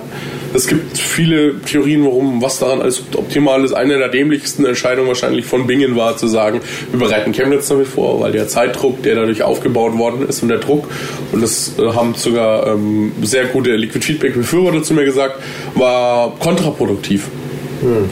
Also der Druck, da war ja ein immenser Druck auf den Bundesvorstand, das einerseits zu tun, andererseits zu lassen, ähm, weil man vielleicht irgendwie versucht hätte, vorher noch einen Konsens auf Bundesebene über gewisse Themen ähm, ähm, zu erreichen, was ohne Druck auf Liquid Feedback und auf diese Einführung vielleicht viel besser gelungen worden ist. Also dadurch, dass dieser Kessel, Druckkessel so groß war, glaube ich, ist da auch viel kaputt gegangen. Und das hat man, glaube ich, also ich persönlich habe es im Sommer bemerkt, Sommer war irgendwie kein Piratensommer. Das ging dann erst so erst so wirklich Ende September wieder irgendwie interessanterweise richtig los, dass dann die Leute aktiv geworden sind. Das war so die Vorbereitung auf Chemnitz. Da haben sich dann viele wieder drauf gefreut. Aber so im Sommer haben viele Pause gemacht. Naja, aber Liquid Feedback wurde eingeführt. Das ist immerhin etwas, was man erwähnen muss. Da haben wir ja auch Podcasts dazu gehabt, mehrere. Und äh, ich denke, dass das schon ein wichtiger Meilenstein für die Piratenpartei ist. Und ich meine auch die, die, die äh, starke Diskussion hat ja gezeigt, dass es irgendwie wichtig ist mit Liquid Feedback. Das haben die Leute Thema, ja, nicht ja. so erregt daran. Und ähm, weil wir dann jetzt wird dieser Podcast wahrscheinlich im Januar online gehen. Ja. Ähm, im, Jahr, Im Februar? Nee, Ende Januar. Ende Januar. Ende Januar gibt es ein Treffen Open Liquid. Da habe ich Genau. einen Organisator direkt neben mir sitzen. Genau, das bin ich. Ich bin also einer der Organisatoren. Und äh, die Idee ist, dass man halt mal ein Treffen macht zum Wochenende. Das wird in der Nähe von Frankfurt stattfinden, in Anspach, nicht verwechseln mit Ansbach. Gut, für die Franken ist das schwierig. äh, also Ansbach ist der Bach von Ans, da ist es nicht, das liegt in Bayern. Es ist Anspach ähm, äh, in der Nähe von Frankfurt, also zwischen Frankfurt und Darmstadt. Da soll das stattfinden, im letzten Januarwochenende. Ähm, ja, da sollen alle Fragen, die man sich bei Liquid Feedback immer schon gefragt hat, aber nicht zu fragen wagte, äh, können da geklärt werden. Äh, also juristische Fragen, äh, ja, organisatorische Fragen, technische Fragen, was auch immer. Und das ist halt, ja, das ist halt ein, doch, glaube ich, eine ganz schöne Sache. Das Haus ist sehr schön. Also wenn man da mit einer kleinen Gruppe sitzt, ist das bestimmt sehr angenehm. Gegner wie Befürworter oder Leute, die ganz neue Ideen haben, kommen da hoffentlich hin. Ist auch sehr preiswert. Das Ganze kostet 50 Euro im Rundhof im Sorglos-Paket. Da sind also die sechs Mahlzeiten schon dabei. Ähm, ja, also das sollte man sich vielleicht nicht entgehen lassen, wenn man da sich einbringen will. Also es soll keine Schulung sein, sondern tatsächlich eine Veranstaltung, wo man so die verschiedenen Aspekte einfach durchdiskutiert. Ja, dann hatten wir auch noch eine, ein, ein Treffen, das ähnlich offen war ähm, wie Liquid, wie Li- Open Liquid. Open Ja, genau. ist ja ein Das schönes heißt Namen. ja, heißt ja deshalb auch Open Liquid, weil wir uns orientieren wollen dabei an dem Konzept der Open Mind. Open Mind ist ja so eine Bildungsveranstaltung der Piratenpartei und die hat stattgefunden in Kassel Anfang Oktober. Und äh, ja, das war natürlich auch ein sehr schönes Ereignis, haben wir auch einen Podcast drüber gemacht, wo halt sehr viel inhaltlich diskutiert werden konnte, Vorträge, Barcamp, alles zusammen. Und das hat mir auch sehr gut gefallen. Und da konnte man auch die Leute mal wieder so ein bisschen besser kennenlernen und gleich so kennenlernen, äh, dass man auch noch was gelernt hat dabei. Ja, da ging es dann aber auch, da ging es da ging's viel darum, dass wir Piraten mal ein bisschen grundlegend einen Schritt zurückgehen von der aktuellen Tagespolitik und eher so grundlegend philosophieren, was ist unser Menschenbild, was ist unser Wertebild, wie stehen wir zur Bildung, wie stehen wir zur Freiheit. Das war ja auch so ein Thema von dir dann. Mhm. Ähm, fand ich persönlich auch sehr gelungen, war ich natürlich auch da. Ähm, was mir ein bisschen gefehlt hat, war ähm, Erweiterungsthemen in dem Fall. Mhm. Ähm, Wird es vielleicht bei der nächsten Open Mind geben, gab es keine Bewerbungen dazu, war aber direkt auch nicht so ausgeschrieben. Also zum Beispiel ein bisschen piratige Sozialpolitik, äh, BGE, ja. so in die ja. Richtung zu gehen. Ähm, was mir vor allem gefehlt hat, aber das ist halt nicht die Open Mind, aber vielleicht bräuchten wir auch eine Veranstaltung oder mehrere Veranstaltungen in ganz Deutschland, ist irgendwie die Tagespolitik und sich über ähm, also mal konkret werden wir mal diskutiert. Jugendschutz, Hochschulbildung, Schulbildung, das sind jetzt Länderthemen, aber ähm, Jugendschutz ist ja bundesweit eigentlich ein ja. Thema, auch wenn ja. ähm, es teilweise auf Länderebene ist, dass man eben solche Treffen macht. Ähm, Könnte es halt, dass es in Bayern in Zukunft ein paar gibt. Das ich ist weiß, ja nicht schwer. Thüringen gibt also. sowas. Man musste, man musste da vielleicht irgendwie ein bisschen das Ganze ein bisschen größer machen. Das war einer der Punkte, die ich noch da auf der Liste hatte als Bundesvorstand, aber da hat mir Bernd relativ schnell äh, klar gemacht, dass das Geld nicht langt, was man dieses Jahr auch sieht. Ja, aber das kann man doch, ich meine, diese, diese Sache da in äh, Ansbach, das, das Open Liquid, kostet ja den Verband nichts. Ne, diese 50 Euro sind so kalkuliert, dass sich das selbst trägt. Es trägt sich sogar für weniger Geld selbst. Wir haben nur gesagt, wir runden das auf auf 50 Euro, damit äh, eben auch die Möglichkeit für ein Sozialticket noch äh, besteht ähm, oder zwei Sozialtickets sind halt mit eingerechnet. Und ich denke, das äh, kann man doch machen. Das kostet die Partei nichts und oh. Ja, ähm, wenn man das ein bisschen größer aufzieht, dass man da vielleicht was macht, wird es die Partei vielleicht das kosten. Nächstes Jahr ist aber auch eher Geld da. Mhm. Nächstes Jahr wird es einen dicken, fetten Batzen aus der Parteienfinanzierung geben, auch wenn wir Wahlkämpfe haben. Hatte die Open mal so viel Geld gekostet? Die Open Mind hat sich selbst auch getragen. Das Problem, ist aber, das Problem ist aber auch durchaus, dass selbst 50 Euro oder 70 Euro, was die Open Mind kostet, plus diesen Anfahrtswert in der Wege natürlich. Ja, ähm, Anfahrtsweg, das ist natürlich schon. Geld kostet und Aufwand kostet. Ja. Und wenn wir jetzt sagen, wir machen drei, vier, fünf, sechs programmatische Treffen in, in der ganzen Bundesrepublik und organisieren das, dann konnte es. Also Bernd hat mir ziemlich, damals ziemlich klar gesagt, dass das Geld sehr knapp ist, was man auch sieht. Nächstes Jahr, äh, da geht es dann vielleicht nur um 1000 Euro insgesamt im ganzen Jahr, aber die muss man halt auch erstmal irgendwo ja. freikratzen. Ne?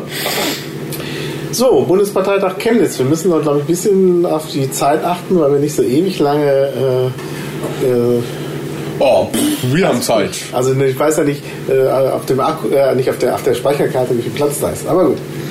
Kann man ja Kann man, schneiden. Okay, okay. Also, Schneiden wir raus. Ja. Bundesparteitag Chemnitz. Das ist ja lange vorbereitet worden. Ich glaube, das war wirklich der Parteitag, den wir am intensivsten vorbereitet haben. Und ich glaube, das war auch gut so. Ich glaube, äh, ein Parteitag ist umso besser, wenn er gut vorbereitet ist. Und das haben wir tatsächlich da mit Chemnitz äh, gemacht. Also ich habe ja mitgewirkt. Ich muss ehrlich sagen, ich war schlechter vorbereitet als ein Bingen. Du, naja, aber äh, insgesamt, also ich meine, ich war ja bei der Antragskommission dabei und äh, ähm, die Antragskommission hat da ziemlich viele Anträge bearbeitet äh, und ich kann das ruhig sagen, weil die meiste Arbeit natürlich andere gemacht haben und nicht ich. Nämlich äh, ähm, André und Alexandra aus Thüringen. Die waren da sehr aktiv. Und äh, es ist ja nicht nur das, obwohl da schon viel Arbeit war, aber zur Vorbereitung gehört ja auch, dass die Leute vorher Gedanken über die Anträge gemacht haben. Viele Anträge waren in Liquid Feedback. Äh, es gab Anträge in der Antragskommission und so. Also das ist alles schon. Also ich werde, ich werde jetzt mal kurz kontern. Ich denke, dass in Chemnitz das genauso war. Vielleicht haben sich da andere vorbereitet. Das ist vielleicht die eigene Sicht. Also ich habe, wie gesagt, in Bingen war ich viel besser vorbereitet als in Chemnitz, was daran lag, dass ich zum Beispiel in der Antragskommission war und jeden einzelnen Antrag in Zwick, äh, teilweise den Großteil der Anträge erst in Zwicky gestellt habe und die natürlich daher alle kannte. Die Antragsfabrik hat auch Aufmerksamkeit gebracht, wie Liquid Feedback. Also so ist es nicht. Was aber viel besser funktioniert hat, also was meiner Meinung nach der Grund war, warum Chemnitz funktioniert hat, ist einerseits, es waren nicht ganz so viele Leute. Die Stimmung war von vornherein besser, weil das Konzept und das Orga-Konzept viel besser ging und aufging als Bing. Also ich würde sagen, daran lag es hauptsächlich. Nicht unbedingt an der Vorbereitung der Mitglieder, sondern ich denke, die meisten haben sich genauso vorbereitet. Die, die sich vorbereiten, tun das. Ich meine, ich habe am Ende auch fast alle Anträge durchgelesen, aber ähm, die, die sich, die, die sich, aber es gab auch viele, die in Bingen alle Anträge vor, ähm, durchgelesen hatten. Es war halt nur umsonst. Naja.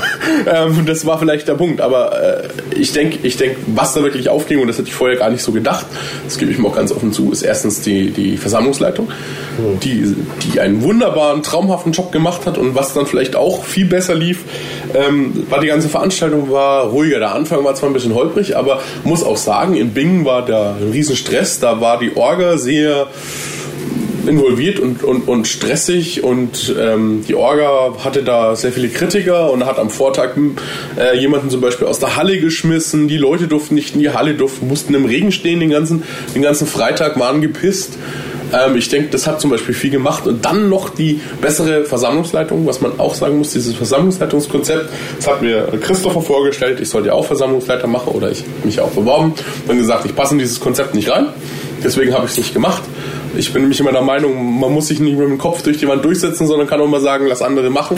Ja. Ähm, wenn ich mir nicht dazu passt, dann lässt man einfach ein anderer mal, mal arbeiten. Ja, ähm, mittlerweile weiß ich, was die gemeint haben werde es vielleicht mir überlegen, ähm, weil ich jetzt weiß, was damit gemeint war. Aber es hat sehr gut funktioniert. Und das, glaube ich, war einer der Gründe, warum Ja. Chemnitz so gut funktioniert hat, im Gegensatz zu Bingen. Weil, die, weil, weil, weil das Ganze irgendwie ruhiger war. Da war am, am ich, in Bingen waren die Leute am, am, Sam, am Samstagmorgen schon alle richtig gepisst. Es war kalt und die Leute saßen da und, und waren alle schon das, das aggressiv, äh, aggressiv, äh, die waren alle schon sehr aggressiv. Und, und dann kam vielleicht noch äh, ein bayerischer Versammlungsleiter, der auch ähm, vielleicht im hohen nordischen Charakter nicht dazu passt, das muss man vielleicht auch sagen. Das kommt vielleicht in Bayern eher so an, dieser autoritäre Typ als bundesweit. Ja, aber- und dann das alles zusammen hat das Ganze sehr kontraproduktiv werden lassen, glaube ich. Und das ist da viel besser gelaufen. Und das, das ist vor allem, das muss man eben auch mal eingestehen, auch wenn man vielleicht persönlich ihn nicht so mag, das ist vor allem Christophers. Christopher zu verdanken und Wolfgang. Also die beiden haben das gut gemacht. Das ist vielleicht auch ein Unterschied zu Bing. Diesmal haben sich zwei Bundesvorstände um diesen Parteitag gekümmert. Ja, In Bingen hat sich kein Bundesvorstand auch sagen. gekümmert. Ich habe jetzt viel von der Antragskommission geredet, weil ich da mehr mit befasst war, aber eben auch der Bundesvorstand, Wolfgang und Christopher, waren da ziemlich eingebunden bei der Vorbereitung. Also es sind schon verschiedene Leute, die da äh, vorbereitet haben. Übrigens mag ich die schon, also Wolfgang und äh, Christopher, also dass du sagst, dass man die nicht so mag, also ich mag die.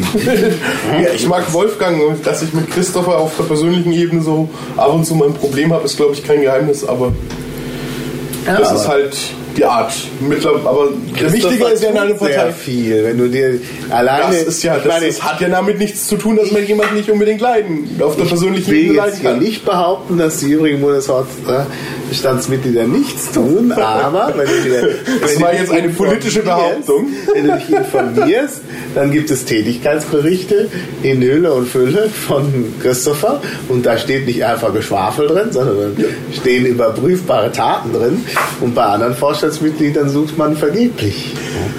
Ja, ja, ja. Ähm, Ja, ich, ja. ja. nein, ich habe ja auch nicht gesagt, Christopher arbeitet nicht. Das ist ja was anderes. Aber aber was man eben sagen muss, man muss eben sagen, Christopher setzt sich sehr viel ein.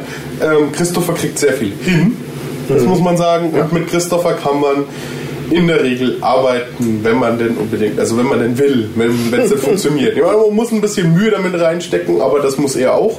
Ich glaube, das hat er auch gelernt. Also Christopher ist am Amt gewachsen, das muss man vielleicht auch mal sagen. Ja. Ähm, so vielleicht Joschka Fischer, ne? man, das Amt verändert einen mehr als man selbst das Amt Naja, mäßig, aber ähm, das stimmt. Ja. das heißt ja nicht, dass jeder ihn persönlich leiden mag. Das ist vielleicht auch so ein wichtiger Punkt, den vielleicht viele Piraten dieses Jahr gelernt haben. Ich hoffe, viele Piraten und ich hoffe, alle Piraten. Wir müssen uns gar nicht alle leiden können, wir müssen nur zusammenarbeiten. Ja, es gibt Personen, mit denen kommt man persönlich einfach nicht aus. Ja. Aber man setzt sich dann, wenn es dann hart auf hart kommt, muss man einfach zusammen an der Demo nebeneinander stehen und beide gleichzeitig ins Mikrofon schreien können. Ja, das ist vielleicht so ein Punkt, der wichtig ist. Und dann, dass man auf, auf, auf so einer sachlichen Ebene sagen kann, ja gut, wir haben jetzt unterschiedliche Meinungen oder ja, wir haben hier die gemeinsame Meinung. Ähm, ich möchte jetzt mit dir nicht die ganze Nacht verbringen, aber lass uns in den nächsten zehn Minuten mal schnell das hier niederschreiben und diese Pressemitteilung fertig machen oder so. Zusammenstehen, aber nicht unter einer Decke stecken, weil wenn man unter einer Decke steckt, das irgendwie intransparent ist. Und das wollen wir Piraten ja nicht. Ne? Ja. Ja, in Chemnitz haben wir viel beschlossen. Wir haben zwei Erweiterungen beschlossen oder drei, die ganz mhm. wichtig sind. Da ja, einige. Was fangen wir an? Umweltpolitik ist eine Erweiterung, ja. die, glaube ich, nicht unwichtig war für uns Piraten, auch wenn wir vorher da schon öfter Stellung bezogen haben, die relativ klar ist. Ähm, mhm. bemerkt man, dass uns Umweltpolitik nicht am Arsch vorbeigeht, auch wenn wir da nicht ganz so rudimentär oder ganz so heftig drauf sind wie die Grünen. Mhm. Aber ja, man bemerkt schon, dass die Stoßrichtung ähnlich ist. Ein wichtiger Aspekt, ja. ja. Wir haben Familienpolitik besetzt. Ja, genau. Und das ist sehr interessant und erfolgreich, denke ich. Also ich kann ja. mit diesem Programm immer wieder angeben ja, und, und auf andere Parteien eingehen. Das ist das Modernste in der Hinsicht. Und da sind wir wirklich, ja, wirklich Jahrzehnte anderen Parteien voraus. Und ich sage jetzt mal so ganz prophetisch, na, diese Konzepte, die wir hier haben, werden früher oder später auch von anderen Parteien kommen und selbst von der CDU, CSU, dann ganz zum Schluss. ähm, und äh, das denke ich, dass, äh, also da zeigt sich wirklich, dass man da weit voraus ist. Das ist auch richtig gut so. Also da stimmt das mal, dass die Piratenpartei vorne ist. Bei vielen anderen Dingen Lange haben wir auch in Chemnitz über Transparenz philosophiert ja. und diskutiert. Ja. Das war das. Die Anträge waren alle nicht so gut. Also ich war nicht ja, so aber ich, ich hoffe mal, sie kommen zum Teil besser wieder. Ähm, aber ich, also mein persönlich von dem Setup fand ich persönlich das nicht schlecht, weil es ein bisschen diese, diese Kerniseele, die ja in mir auch irgendwo mal mitpocht, ähm, dann doch befriedigt hat. Also dass es nicht nur um Programmerweiterung geht, sondern dass wir auch über unsere Kernthemen geredet haben. Ja, das war klar. wichtig. Das war, war auch, denke ich, ein wichtiges Zeichen zu sagen, das sind immer noch wir ähm, ähm, hier auf ist immer noch Feld, unser Bereich. Auf dem Feld der Kernthemen müssen wir auch noch äh, viel besser werden. Das ja. ist auch nicht so ideal. Wir sagen zwar, das sind Kernthemen, aber da ist auch vieles vernachlässigt. Also ähm, muss man noch was tun. Ja, und dann natürlich Sozialpolitik, das haben wir genau. schon erwähnt. Das ist in Chemnitz auch aufgenommen worden, das Programm. Reset, da gibt es ja auch irgendwie ja. eine Projektgruppe Reset, da wirst du wahrscheinlich besser involviert sein als ich. Ja, ich bin ja nicht verfolge das, ja, äh, informiert. Ja, informiert, ja, ja. Weil ich verfolge das immer nur mit einem halben Ohr und einem halben Auge. Ich bin persönlich mal ganz ehrlich, es ist nicht mein Herzensthema. Ja, ja, aber das ist schon auch ein wichtiges Thema. Also wir brauchen ein soziales Gewissen in Deutschland. Geht halt nicht anders. Wir müssen von den derzeitigen Hartz-IV-Konzepten äh, weg und es müssen halt neue entwickelt werden. Das dauert seine Zeit. Also ich bin, ich habe das ja auf dem Parteitag gesagt, das dauert vielleicht zehn Jahre, bis man äh, gute Konzepte hat. Da hat ja ein anderer äh, Redner anschließend gesagt, na, hoffentlich dauert das nicht so lange. Also er denkt drei, vier Jahre, aber es braucht wirklich seine Zeit sowas äh, dann, also wirklich Konzepte für die Grundsicherung und so zu entwickeln. Und äh, das ist jetzt ganz gut, dass wir uns das vorgenommen haben, aber das ist natürlich wirklich eine langwierige Aufgabe.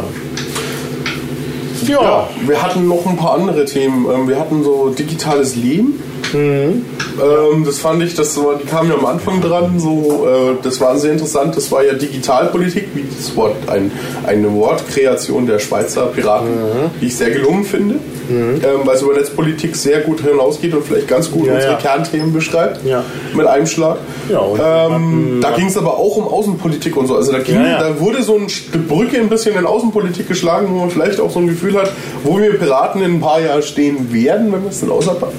Fand ich ganz interessant, dass da so wenig das Streit drum gab, sagen wir es mal so. Ja, und wir hatten aber auch äh, Whistleblower-Schutz das war auch ein Thema und das wurde ja dann nach dem Parteitag direkt schon sehr virulent. Obwohl wir dann viel diskutiert und relativ wenig beschlossen haben, wenn ich mich richtig erinnere. Ja, das, das ist, die Anträge waren strittig, aber da war das, die gingen auch sehr weit und waren sehr konkret. Ähm, von mhm. daher, ich glaube, ich glaube, das war auch ganz gut, weil die standen da eigentlich schon. Also das, der, der Punkt an diesen Anträgen war ja, dass sie eigentlich schon zwei Jahre alt waren.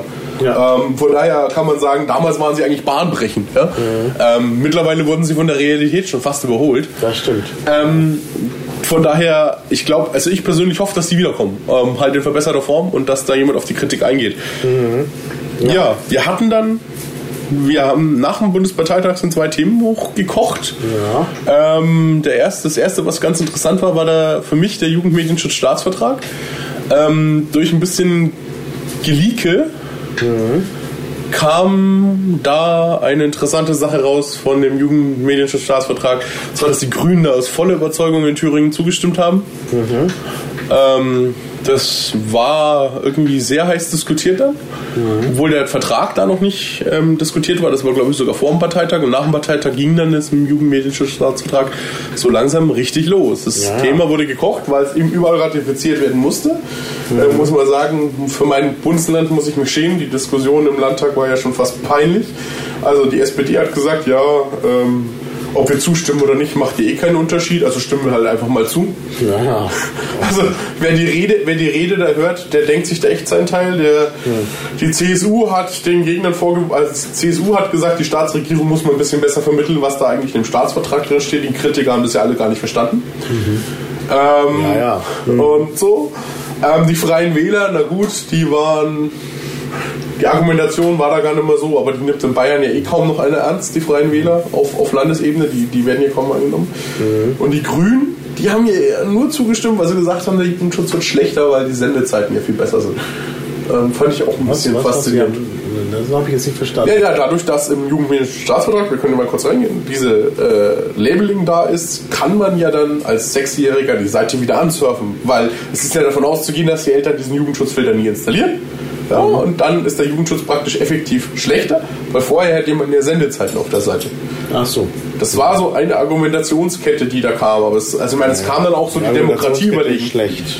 Ähm, aber es kam dann anders. Ne? Also NRW war Ja, Heiß. NRW, das war ja schon seltsam. Also da haben die Grünen sich ja völlig ähm, desavouiert. Also sie haben ja zuerst gesagt, wir müssen da zustimmen aufgrund von parlamentarischen Zwängen. Matti Bolte, der netzpolitische Sprecher, hat das ja dann auch nochmal äh, aufgezählt, was, was da eigentlich das Problem ist. Also sie wollen verlässliche Politik machen und das sei jetzt nun vom äh, äh, Regierungschef der Vorgängerregierung unterzeichnet worden und da konnte man jetzt nichts ändern. Mhm. Das ist erstaunlich, weil hinterher die CDU selbst dagegen gestimmt hat. Ja, obwohl, Also- Art- obwohl man weiß, der, also man kann ja sagen, bei der CDU war es ganz offenkundig äh, Parteipolitik, die dafür geführt hat. Also man wenn man die, wenn man die äh, Rede gehört hat, dann die bashen ja die Minderheitenregierung sehr stark und dann ging es so, ja, ihr habt ja nie, ihr habt ja nie bei uns angerufen, ja, und habt geguckt. Weil sobald wir einen Anruf bekommen hätten, hätten wir ja natürlich wieder zugestimmt, aber ne, es ging so ein bisschen. Und man Ja, hat ja. auch bemerkt, dass es sehr suffisant für ihn war, weil er genau gewusst hat, ähm, jetzt stehen die Grünen und die SPD vor der, vor, vor der Netzcommunity doof da, weil Ja. die haben das Ding nicht gestoppt, sondern die CDU. Ja, ja, Effektiv hat es ja die CDU in Nordrhein-Westfalen gestoppt. denen schon klar. Also ich, ich sage dir, äh, also ich meine, man kann vielleicht nicht sagen, die, die Piraten haben äh, den Jugendmedienschutzstaatsvertrag gestoppt. Das kann man sicherlich nicht sagen. Aber man kann zumindest sagen, dass so ein bisschen die äh, ja, Angst vor den Piraten auch mit eine Rolle gespielt hat.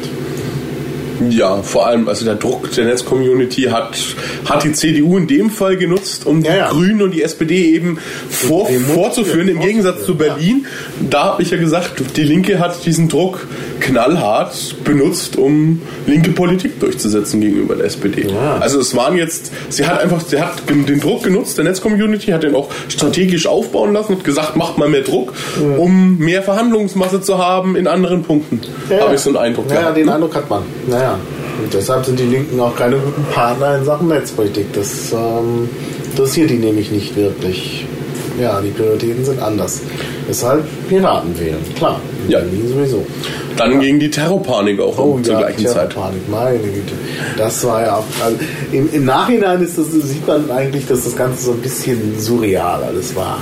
Also ich, ich kann mich noch erinnern, in Bamberg, in Bamberg auf dem Bahnhof, ja, in Bamberg auf dem Bahnhof stehen dann Polizisten mit Maschinengewehren. Ja, da fragt man sich doch, ne? also wenn jetzt Al-Qaida äh, in, in Bamberg den Bahnhof sprengt, ne? Ich weiß überhaupt nicht, also Bamberg auf der mentalen Karte eines äh, ähm, als Terroristen in Pakistan vorhanden ist. Und wir wissen noch gar nicht, welches Land das ist. Äh, Tschechien oder. Na, also, äh, also, Herrenlose Koffer wurden gesprengt. Ja, ja. ja, ja. Und die Rechnung dafür sollte man dann auch noch bezahlen. Ne? Wenn man seinen Koffer hat stehen lassen, kann es derzeit ziemlich teuer werden in Deutschland. ja. Das fand ich persönlich sehr faszinierend. Die Panik. Es gab Städte, da haben Busse, wo normalerweise irgendwie Weihnachtsgeschenke nehmen und irgendwo hinfahren. Also so ein Bus, Weihnachtsgeschenk, Busverkehr, dass die Einkaufenden die Tüten nicht schleppen mussten. Das hat man nicht mehr gemacht, weil in den Tüten könnten ja Bomben sein. Äh, die, die sind alle, also die, die, da wurde also die Bundesregierung hat ja immer gesagt, keine Panik, aber die haben genau gewusst, das ist meine Behauptung, genau gewusst, was passiert und die Medien gingen ab wie Luzi und die Leute haben Panik bekommen. Ja, ja. Da muss man kein, kein, äh, äh, kein Verschwörungstheoretiker sein. Das kann man sich gut vorstellen, wie solche äh, Aktionen in Gang kommen und, und dass da viele Leute natürlich auch Interessen haben, die, die ja, also auch gerade Sicherheitspolitik verkauft sich dann einfach besser in so einer Situation und äh, man lenkt auch so ein bisschen ab von Stuttgart 21 und so. Also das war, glaube ich, schon äh, im Interesse Da sind viele Forderungen gekommen. Ne? Deutsches FBI wurde mal wieder aufgeweckt. Die Vorratsdatenspeicherung, Vorratsdatenspeicherung. wo unser Bundesdatenschutzbeauftragter einen genialen Fail sich geleistet Ja, hat. ja. Der ist plötzlich für die Vorratsdatenspeicherung. Speicherung ist, also wenn, wenn Freeze, was eigentlich das Gegenteil von Vorratsdatenspeicherung ist. Aber Das ist schon, ja, aber selbst Leute aus der Schnarrenbergers ist da ja mittlerweile liberaler oder, oder, oder, oder mehr piratiger als der Datenschutzbeauftragte. Das war dann schon ein bisschen. Also, genau, da bin ich eigentlich auch vom, vom, fast vom Glauben abgefallen. Ja. Ähm, ja, was wurde noch gefordert wegen der Terrorpanik? Da gab es dann, glaube ich, noch die Forderung natürlich nach, äh, nach der Online-Überwachung wieder. Die wurde da auch wieder so hochgekocht, dass man das jetzt ja jetzt forcieren müsste. Und ähm, ja, also ich fand, ich fand Christopher, der am Bundesparteitag da ja gesagt hat, ähm, diese Forderungen sind alle daneben, weil Drucker aus dem Jemen, die haben halt schlicht und ergreifend keinen Handyanschluss. Das fand ich schon sehr cool. Also das war, Ja, ja, das war ein guter war, Spruch. war, ein, sehr, war ein sehr, sehr guter Treffer. Ne? Ja. Ja, und bei Ja. Wikileaks, was dann ja auch kam und was ja dann sozusagen auch die Terrorpanik so ein bisschen abgelöst hat, Ja. als Gesprächsthema hat doch äh, Christopher auch äh, im Fernsehen nochmal was gesagt. Ja, die N24 hat einen kurzen O-Ton ähm, ähm, geholt. War jetzt nicht sonderlich viel, aber er, hat, war- war aber er kam, sympathischer, kam sympathischer rüber als, als bei, also bei mir kam er sympathischer an.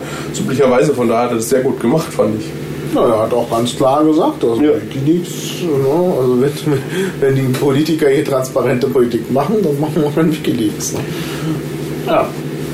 Ja, das ist ja auch das Motto von Wikileaks, ne? We open the government. Ja, ja, das ist auch wirklich ein guter Punkt. Und es geht halt bei Wikileaks eben tatsächlich auch um solche Fragen wie Meinungsfreiheit. Ne? Die Freiheit der ähm, Publikative. Ja, Publikative, ja, das Ja, Wort, was das zwischen aller Munde ist. Hey, wir müssen jetzt, glaube ich, erklären, warum wir lachen. Also vor, einem, vor ungefähr einem Jahr, eigentlich vor relativ genau einem Jahr, vor, um so um Weihnachten rum, Ja. habe ich letztes Jahr eine Blogpost-Serie gemacht über die innerparteiliche Demokratie. Und da ging es dann auch ähm, um die vierte Gewalt. Und dann habe ich gesagt, Presse passt ja innerparteilich nicht, obwohl wir mittlerweile innerparteiliche Presse haben. Ja, die Flaschenpost Ja. würde ich genauso Ja. bezeichnen.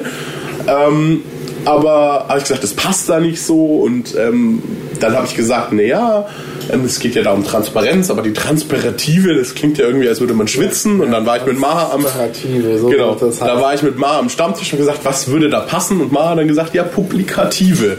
ist ein schönes Wort, weil, weil, weil, weil Presse, und das ist ja eigentlich viel mehr, Öffentlichkeit schafft und es umfasst alles. Also ich finde das Wort immer noch sehr präzise, viel präziser als Pressefreiheit, ist Publikationsfreiheit eigentlich, weil darum Mhm. Ja. geht's ja eigentlich. Ne?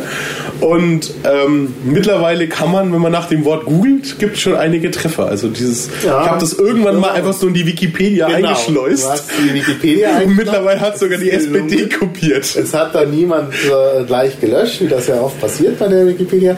Ja, es wurde halt so mit in den Artikel ganz äh, subtil, also vierte Gewalt, äh, äh, mit äh, reingebracht. Ja, und jetzt hat es die SPD kopiert, alle kopieren das, alle reden von der Publikative. Also das ist inzwischen etabliert.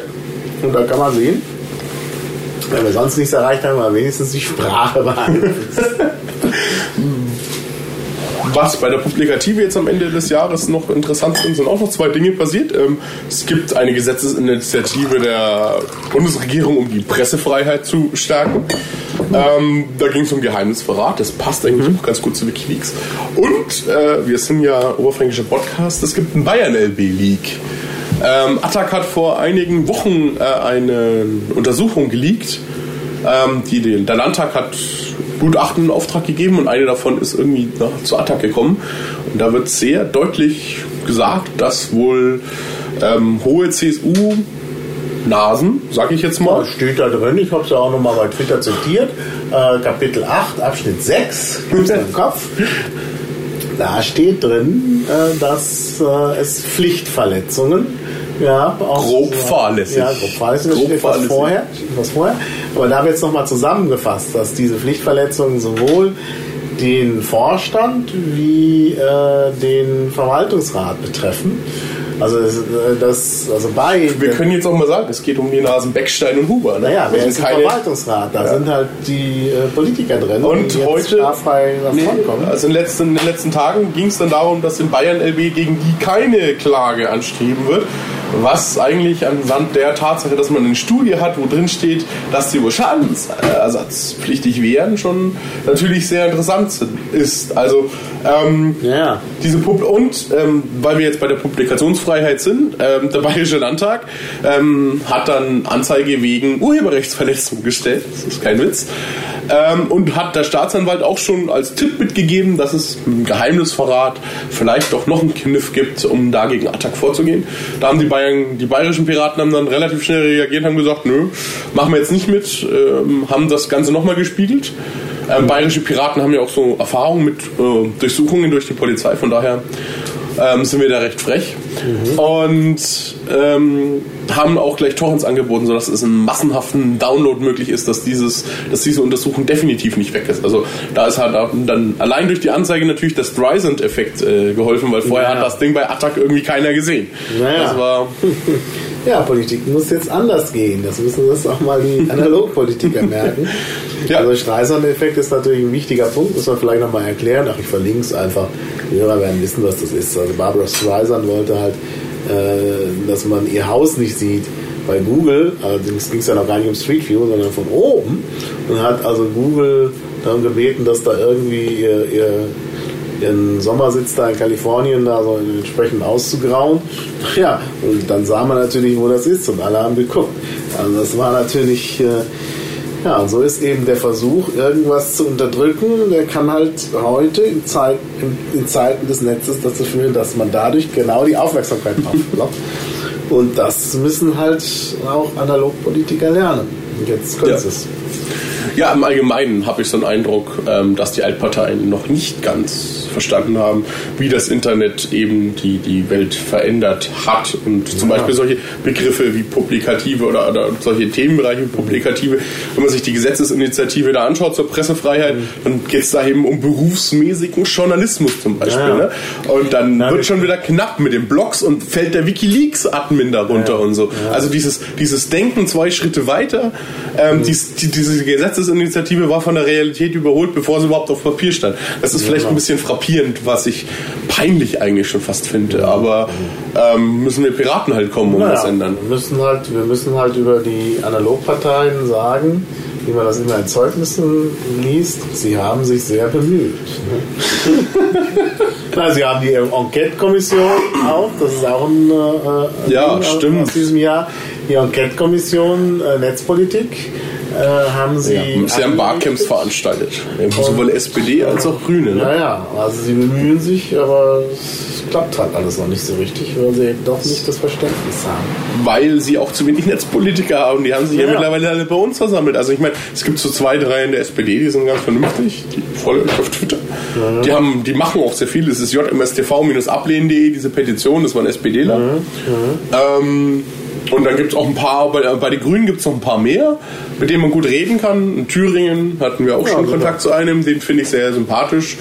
Aber ja, aber dann haben sie irgendwie. ja doch den JMSTV. Ich meine, das ist doch dann ein Versagen Ja. der Netzpolitik, wenn sowas durchgefunkt wird. Ja, es gibt ja neben den Netzpolitikern eben auch noch Medienpolitiker. Warum man das trennt, ist jetzt für mich unverständlich, aber Ja. weil Netzpolitik ist ja eigentlich, da, dort laufen alle Medien drüber für mich. Also Presse, ob ich jetzt Presse, Radio oder Fernsehen habe, für mich ist das, äh, läuft alles übers Internet. Ist alles internetfähig. Eigentlich in, in, in zehn Jahren interessiert Fernsehen so nicht. Es wird über Videos laufen, also, oder in 20 Jahren, ja, wenn jeder einen dicken Breitbandanschluss hat, spätestens dann, Das geht sehr viel schneller, da musst du die 20 Jahre warten. ja, na, Deutschland, musste. Deutschland musste dann auf dem Land 20 Jahre warten. Naja, aber Ertelt hat doch sehr schön diese Zahlen veröffentlicht aus den Studien für die Jugendlichen, was Ja. die brauchen. Da siehst du, die brauchen überhaupt kein Fernsehen mehr.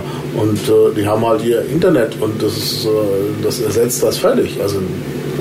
Ja. also Fernsehen ist echt, das kannst du abschreiben. Ne? Und deshalb sind die Leute ja auch so hinterher, was zu ändern mit den äh, Rundfunkgebühren. Und äh, naja, da bin ich auch nicht so begeistert, was es da jetzt Stimmt, bevorsteht. wurde auch erst vor kurzem beschlossen, so Ende 2010 sind wir jetzt. Ja. Ich glaube, aber wir haben jetzt so die wichtigsten Themen Ja, ich beleuchtet, wir oder? schließen 2010 ab und, Und kommen zu 2011, zu Machen Vorschau. eine kleine Vorschau.